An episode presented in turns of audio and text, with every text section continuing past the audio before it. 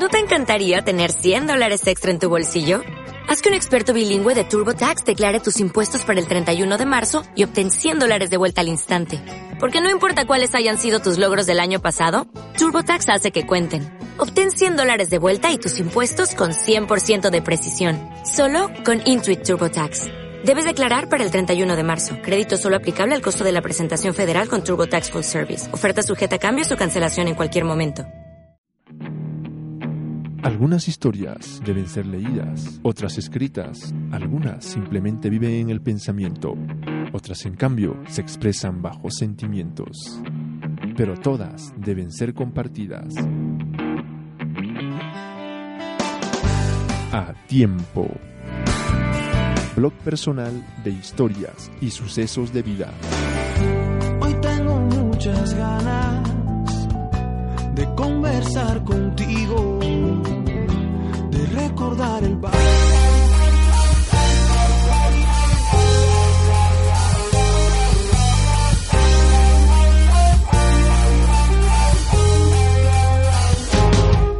Despierta, rompe las cadenas que te regresamos. ¿Qué tal? ¿Cómo están chicos? Bienvenidos una vez más a este nuevo episodio del podcast de A Tiempo, el blog personal de historias y sucesos de vida en el que seguimos compartiendo algunas anécdotas y algunas historias mías que me han pasado a lo largo de los años y me siguen pasando o me están pasando actualmente y que de alguna manera las comparto con ustedes para que nos podamos ir conociendo un poquito mejor y que tal vez estas historias les puedan ayudar a ustedes o lo que compartimos acá pueda generar un poco un tema de conversación, un tema de plática amena entre un café o algo por el estilo, ¿no? Y obviamente compartir también un poco de música, que es lo que hacemos aquí en A Tiempo. Claro que sí, muchachada.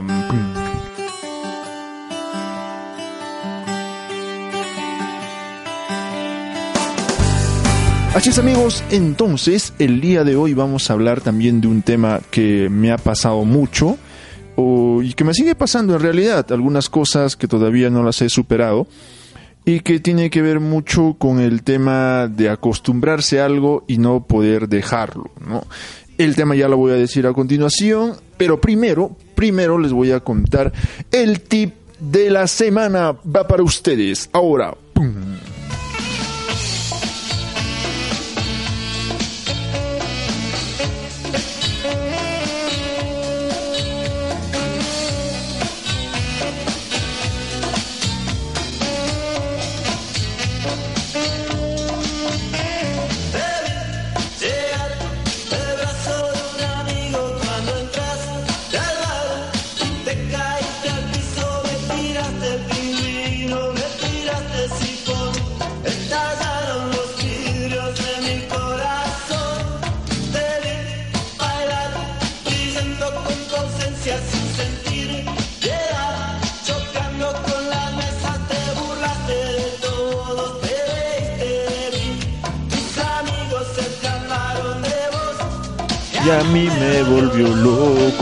Forma de ser. Qué temón, qué temón de los auténticos decadentes. Y este tema que decía, a mí me volvió loco tu forma de ser loco. Tu forma de ser, búsquenla en Spotify y disfrútenla, en serio. Qué temón de los auténticos decadentes. Un grupo 90-80 también que ha revolucionado el rock en español en Argentina y que ha tenido buen revuelo en Perú y en muchos países de Sudamérica, no, que más, en todo el mundo.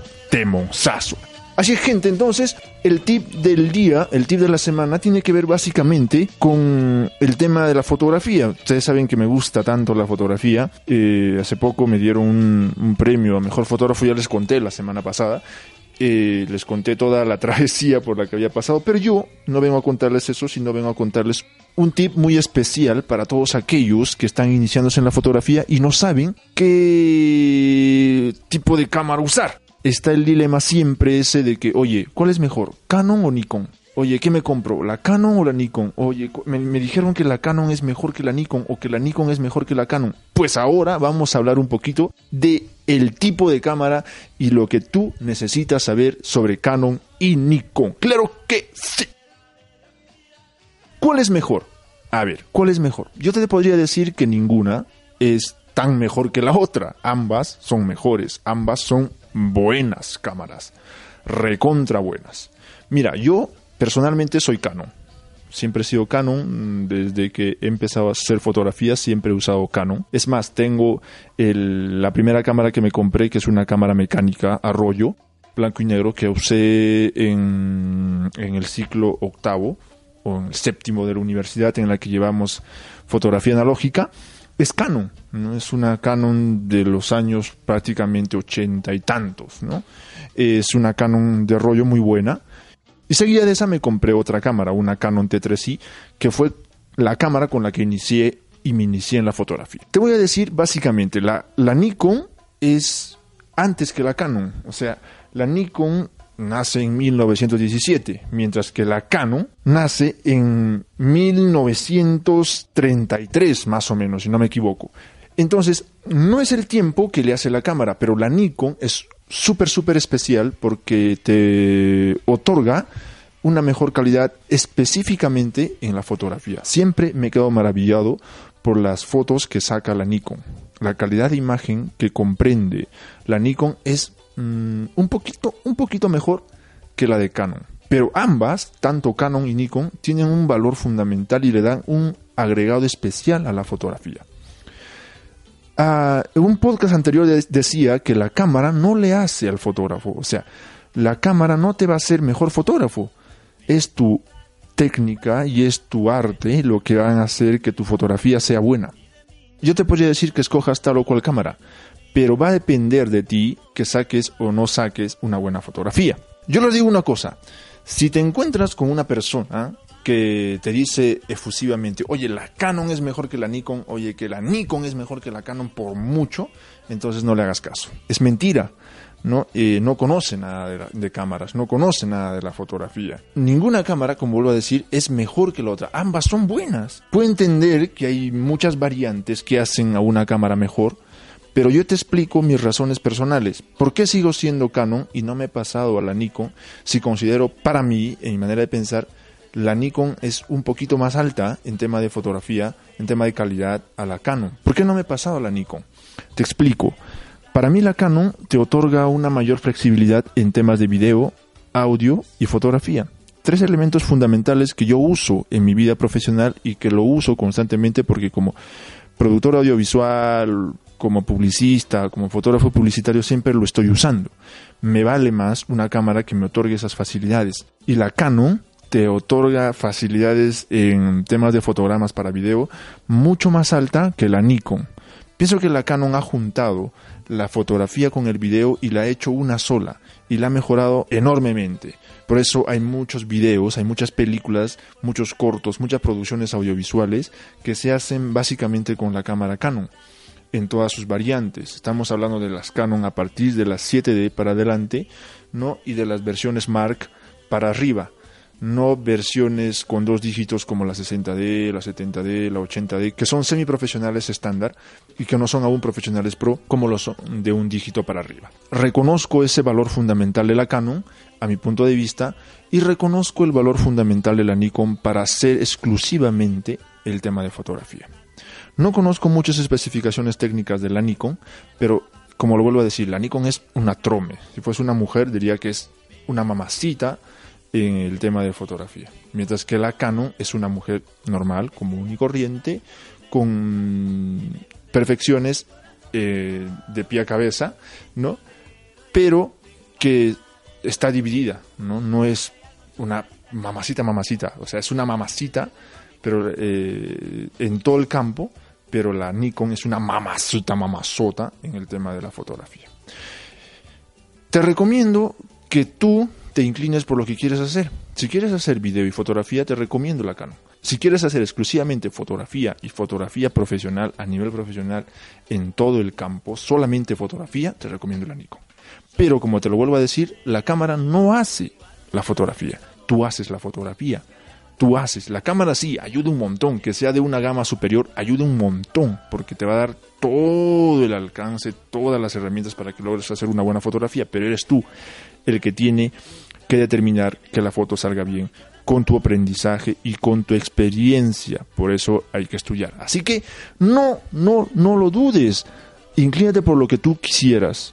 Prueba. Si no estás conforme, prueba. Entonces cómprate una Canon, luego prueba con una Nikon y verás y ya te darás cuenta cuál te conviene o cuál se adapta mejor a tu técnica o a tu modo de trabajo.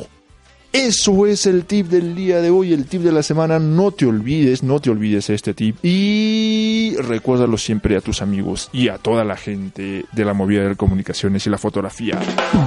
Nos besamos bailando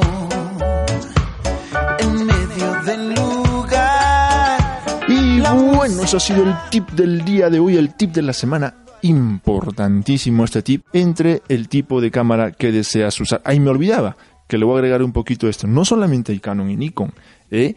también hay Pentax, también hay Panasonic. La Sony actualmente está lanzando una gama de cámaras que es bestialmente bestial. Está superando en calidad a la Canon, en calidad de imagen, en video ¿ah? a la Canon y ya por encima un poco más del, de la Nikon, que el Nikon no es profesional mucho en, en video, pero en fotografía sigue siendo la Nikon, obviamente, ¿no? Pero le está superando bastante, bastante a la gama de la Canon. Así que la Canon está modificando, modificando cámaras constantemente y está dando de baja también a muchas cámaras. Bueno, me pasó. Eso ha sido el tip del día de hoy. Así que chicos, eh, vamos a hablar ahora, nos vamos con el tema del día, vamos a hablar ahora de algo que yo he estado pensando mucho si podía hablar de esto o no podía hablar, porque al final es un tema mm, demasiado personal, pero que en buena cuenta eh, creo que nos puede ayudar y creo que también puede venir en ayuda de muchos que hemos pasado por esta etapa o aún seguimos quizá con un problema mayor tal vez, no sé. Pero el tema del día de hoy está referido básicamente a los vicios, los vicios, vicios.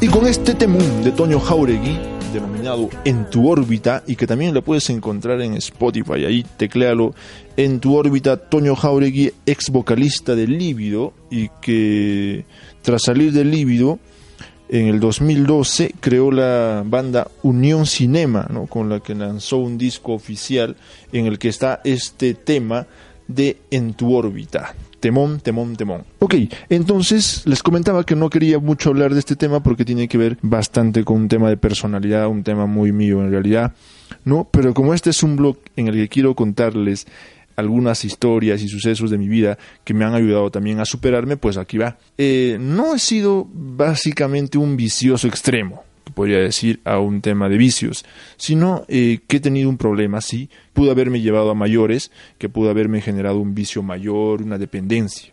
En este caso va referido al tema mm, de drogas comunes, ¿no? De drogas normales que podamos tener al alcance y que no son tan ilícitas, Por ejemplo, el cigarro y el alcohol, básicamente que han sido dos vicios que he tenido eh, en el largo de mi vida ya universitaria, porque hasta antes de mi vida universitaria no conocía esas cosas. Obviamente sí las conocía, pero no las probaba ni las consumía por ningún lado. Así que voy a hablar básicamente de uno de los vicios sí que me afectó bastante, que es el cigarro, que es uno de los vicios que me ha traído un poco de problemas y que me ha costado dejar hasta ahora, por ejemplo. Empecé a fumar, a ver, a los mm, 20 años, básicamente, ¿no? Y por mono, creo que a la mayoría les pasa eso, porque aprendes a fumar, porque ves a la otra gente fumando y porque la gente dice, oye, está haciendo frío, un cigarrito no nos vendría mal para calentar el cuerpo. Ese es un mito completamente falso, completamente falso, falso, falso. El cigarro no te calienta por ningún lado, al contrario, te enfría. sí, no te calienta. ¿Y por qué fumamos? ¿Por qué fumaste? ¿Por qué empezaste a fumar? Me preguntan. Mm, vuelvo a decir, por mono, veía a, a gente fumar mientras hacía frío, agarraba un cigarro y empezaba a fumar. Y no sabía fumar, nunca había fumado. Y entonces mm, me recuerdo muy bien, era una tarde, una noche en realidad, regresaba a la ciudad de Huamanga, de Huanta, estaba lloviendo, y entonces eh, pues me compré un cigarro, ¿no? Decía, a ver si es verdad esto de que fumar te puede calentar. Entonces me compré un cigarro y empecé a pitear, básicamente, ¿no? Y obviamente me atoré, como cualquiera, ¿no? Me atoré, me recontratoré, expulsaba el humo del cigarro de la boca, no hacía el famoso golpe, ¿no? Y no sabía fumar. Entonces dije, no, esto tiene que cambiar, yo tengo que aprender a fumar, no puedo ser que solamente lo bote de la boca. Entonces frecuentaba comprar cigarros, Hamilton por ese entonces, y lo llevaba a las reuniones que tenía con mis amigos. Digamos, nos reuníamos en una casa o nos reuníamos en algún lugar. No bebía, todavía no bebía, estoy hablando cuando tenía 20 años. Creo que aprendí a beber a los 21, 22 o antes, ¿no? Creo que a los 21, en realidad, no que fueron mis primeras borracheras, pero no, estoy hablando del cigarro. Entonces, eh, llevaba los cigarros y así fumaba, botaba de la boca, botaba de la boca. Hasta que un día mm, un amigo me dijo, oye, no sabes fumar, estás haciendo un desperdicio, estás desperdiciando el cigarro. Te voy a enseñar, mira. Y me enseñó, me dio clases, eh, creo que pasamos la noche hasta, hasta las 2 de la mañana eh, practicando, nos sacábamos dos cajetillas de cigarro y aprendí, aprendí a fumar, aprendí a golpear, aprendí a hacer trucos con el humo del cigarro, ¿no? Y bueno, pues me gustó. Le agarré la manía de querer fumar. Entonces empecé a comprar cajetillas de cigarros em, con mucha frecuencia. Antes compraba las cajetillas medianas, esas de 10 que vienen, ¿no? Y que pues me las terminaba, ¿cuánto? En, en un día completo, ¿no? Todas las 10, los 10 cigarros me lo terminaba en un día. Era bastante para terminarme un día y era demasiado también a la vez, ¿no? Entonces, luego de haber pasado por ese proceso de fumarme 10 cigarros al día, se me hacía más necesario querer fumar. Entonces llegaba yo a casa después de la universidad y me ponía a estudiar, me ponía a hacer mis cosas y preparaba café y se me antojaba fumar. Se me antojaba. Ya se me había vuelto un antojo. Entonces quería fumar. Agarraba un cigarro, fumaba, tomaba café y me ponía a estudiar. No me dormía, no me pasaba la noche despierto. Decía yo, el, truco está en el cigarro y el, y el café. Y el café era cargadísimo. Pero no era así. Esto se convirtió en una dependencia muy fuerte, porque me pasaba la noche fumando 4, 5, 8, 10, 10 cigarros por noche. ¿No? Entonces ya no compraba la cajetilla de 10 porque se me quedaba muy corta, tenía que comprar la cajetilla de 20. Y costaba. Por eso entonces compraba los cigarros Hamilton, como decía. Pero luego dije, oye, no, yo no está fumando esto, mejor aspiro a otro tipo de cigarros. Entonces empecé a comprar los Marlboro, que eran los cigarros un poquito más fuertes que el Hamilton. Y después empecé a comprar los cigarros mm, mm, más comerciales y publicitarios, que son los Lucky Strike. Entonces, de fumar 10 cigarros por día, aumenté mi dosis a, ¿cuánto? 20 cigarros por día básicamente. Terminaba de fumar uno y pasaba media hora y estaba fumando otro. Terminaba de almorzar, estaba fumando como tres y parecía un chino en quiebre en realidad, fumando, fumando, fumando, fumando. Y ya no podía dejarlo porque me había acostumbrado al cigarro. Quería fumar, quería fumar, quería fumar. Salía de clases, fumaba. Salía de cualquier reunión, fumaba. Salía de cualquier lugar, fumaba. Me iba con mis amigos de parranda o, o a tomar algún lugar, no me faltaba mi cajilla de cigarros y mi encendedor en la mochila oye, eh, se me volvió una, un vicio tremendo que al final no quería darme cuenta que me estaba afectando. No, no dormía bien, tenía mucho insomnio, eh, quería fumar constantemente, hasta que, pucha, o sea, un día me dio un dolor fuerte en el estómago que no aguantaba, porque aparte me gastaba la plata que tenía, que me daban mis papás, para mantenerme en la universidad, me la gastaba en el cigarro me compraba una cajetilla, ¿no? Imagínate, tenía que comprarme tres cajetillas para la semana o cuatro, ¿no? Y se me acababa la plata ahí. Entonces, en un momento dije, no, esto tiene que parar, ¿no? Pero paró cuando en realidad me dio un, dolor fuertísimo en el estómago y había sido que tenía pues inicio de gastritis. Fui al médico, me, vieron, me dijeron que era un producto de, abundante café, del estrés y, todo el dilema, que se podía corregir básicamente evitando esas cosas. Me hice el fuerte, o sea, tuve el valor de bajar la dosis de cigarros de 20, de 30 que podía consumir al día a unos 10 otra vez y luego haciendo mucha fuerza bajar a cero.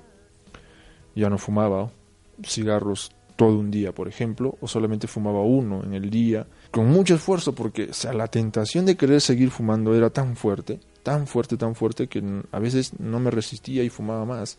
Entonces, mm, pero fue pronta la, la respuesta positiva que le di a esto para poder frenarlo, porque imagino que si hubiese seguido consumiendo ahora sería un fumador potencial ya vicioso, ¿no? Ya no podría eh, evitarlo en realidad. Pero me hice tan fuerte que pude evitar hacerme muy muy dependiente de esto, evitar la dependencia en realidad. Y lo dejé, ¿no? Lo dejé por un buen tiempo hasta recuperarme, hasta recuperarme. Evité el cigarro hasta que me pasó el- los fuertes dolores de la gastritis y luego dije, bueno, hasta acá nada más, ¿no? Ya no puedo estar haciendo esto, me estoy haciendo daño. Ese ha sido uno de mis mayores vicios, en realidad. No lo dejé. Ahora mm, puedo decirte que sí fumo, fumo regularmente, pero no tanto como antes. Hay momentos en los que tengo momentos de depresión, de estrés, mm, algunos momentos que vienen con problemas en la casa o problemas personales y esas cosas que me invitan a fumar y sí, fumo. Regularmente cuando tomo, cuando salgo con algunos amigos a parrandear o a hacer algo, este, siempre fumo. Pero evito hacerlo en grandes cantidades. Prefiero fumar uno y dos, ya, con eso es suficiente. Ya no me puedo sobrepasar a tres, porque si me paso a tres ya voy a continuar, voy a continuar y ese es un problemón. ¿Qué hago para eh, evitar ya no fumar tanto? Pues este, pedirme un- una gaseosa, beberme algo, ¿no? Cuando tengo esa ansiedad de querer fumar o masticar un chicle, que es ayuda un montón en realidad. Y bueno, es uno de los vicios que he tenido porque el alcohol no ha sido mucho. El alcohol como mm, relajo, el alcohol como algo divertido entre amigos siempre siempre estado. Que me he embriagado, que me he embriagado hasta perder la conciencia y todo, sí. Pero que se haya vuelto un vicio, un vicio así que me digan, oye, estás, oye, eres un alcohólico, no, para nada. Pienso que el cigarro ha sido uno de mis mayores vicios y el café también, que me han llevado a enfermarme y a demacrarme en realidad porque tenía la cara de un niño y terminé la universidad con la cara de un adulto de 60 años. Entonces, creo que depende de cada uno poder evitar hacer un vicio de estas drogas comunes que tenemos acá al alcance de todos, ¿no? El cigarro, básicamente. No hagamos que eso nos haga tan dependientes. Que puedes fumar, puedes fumar, ¿no? Pero que no sea un vicio. Mm, y si no quieres fumar, y si estás pensando fumar, y si estás queriendo entrar a ser un, un fumador pasivo, todos lo somos, ¿no? Un fumador principalmente activo, te recomiendo que no lo hagas. O sea, si por mono quieres copiar a tu amigo que está fumando a tu costado, te recomiendo que lo hagas con mucha responsabilidad si quieres hacerlo y si no, mejor no lo hagas porque al final te puede gustar y después puede convertirse en un problema para ti, pero además malogras tus pulmones. No solamente tus pulmones, malogras también la garganta, este, el estómago propiamente, la cabeza. El cigarro mata muchas neuronas, este, produce ceguera, produce cáncer en, en la lengua, en los pulmones, produce para los que se creen potentes impotencia, ¿no? Impotencia sexual y entre otras muchas cosas más. Así que eh, estás pensando fumar, fumar, y, o si eres un fumador muy, muy activo, te recomiendo ir bajando la dosis, bajándole, bajándole, bajándole, y vas a poder salir de esta.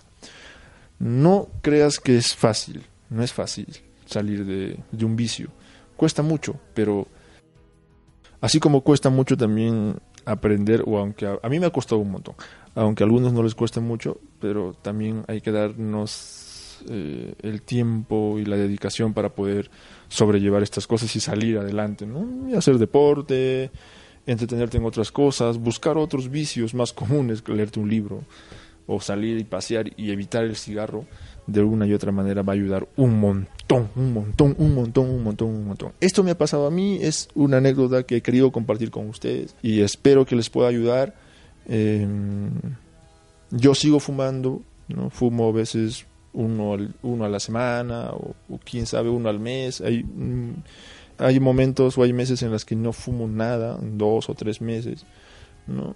Pero hay momentos en el que, como lo vuelvo a decir, mm, llegan momentos de depresión, de tristeza, de estrés y algunas otras cosas que me invitan a fumar. A veces fumo, pero trato de controlarme lo más posible. Así que este ha sido el podcast del día de hoy, esta historia mía personal que va para ustedes y que espero que les ayude un montón en su vida diaria y cotidiana.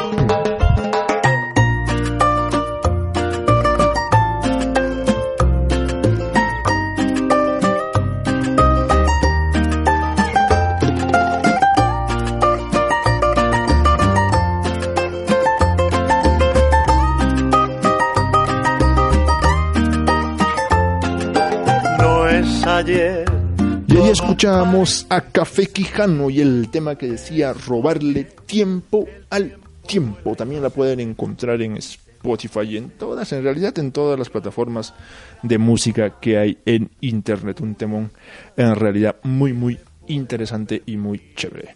Así que ahora pasamos a leerles el post del día, también el post del día, este libro de Día de Santiago que vengo escribiendo ya hace algunos años, y que el día de hoy vamos a tener un post muy interesante que espero les guste y sea de total agrado de ustedes. Aquí va.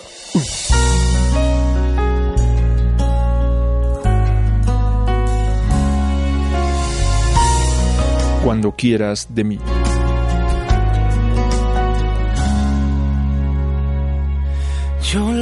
Cansado de mi vida, de mis metas inalcanzables, de todas las frustraciones acumuladas, decido salir una noche de fiesta a comerme el mundo, a demostrarle a la vida, a esa mierda de vida, que a pesar de todos los baches, conseguiría al final disfrutar y sonreír de vez en cuando, y quizá sin ningún tipo de objetivo, intentar ligar o encontrar a alguien con quien charlar, cosa que me vendría muy bien en estos momentos. Pido una copa de pisco, absorbo el trago hasta la última gota, Succiono el humo suicida del cigarro, repaso mi cara con la mano y me acomodo.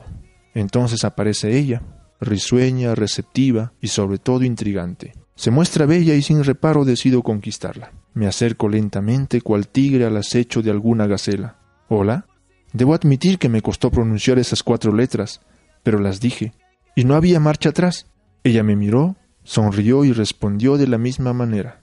Me acerqué, pedí permiso para estar sentado junto a ella, aceptó y ahí empezó todo.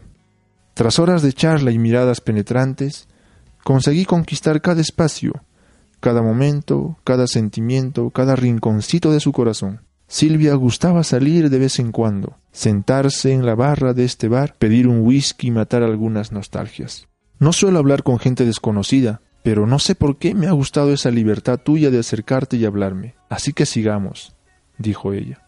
Llevábamos ya muchas copas. Yo terminaba la cajetilla de cigarro y ella no dejaba el whisky suelto.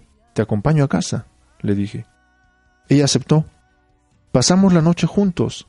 Sus labios, su cuerpo suave, la delicada línea de su cintura, sus cabellos sueltos, mis manos recorriendo cada centímetro de su cuerpo, su voz suave susurrando mis oídos y sus manos sujetando mi cuello, como quien no permite que el amor se escape de sus manos. La noche se detuvo lentamente y nos quedamos complacidos, sueltos y libres. La mañana siguiente, lo primero que hice fue observarla detenidamente, y lo que anoche pareció un amor eterno, hoy por la mañana era ya otra historia. Se levantó, salió de la cama y como quien no reconoce algo que fue suyo, no pronunció ninguna palabra. Se cambió rápidamente, me dio un beso y se alejó. Quise abrazarla, mas ella no dejó que la tocara. Anotó mi número en uno de sus cuadernillos y dijo que me llamaría. Yo me quedé quieto, no dije nada. Supuse que estaba disconforme con algún sueño. Me vestí, tomé mis cosas, me lavé la cara e intenté despedirme. Mientras abría la puerta para salir, ella fumaba un cigarrillo junto a la ventana. Cerré la puerta y maldije mi mala suerte. Adiós, Silvia. Fue un gusto amarte un día, una noche, unas horas. Te amaría la vida entera, pero me echas de tu lado Llámame cuando me necesites, cuando quieras hablar con un desconocido, cuando quieras de mí. Fragmento Díaz de Santiago.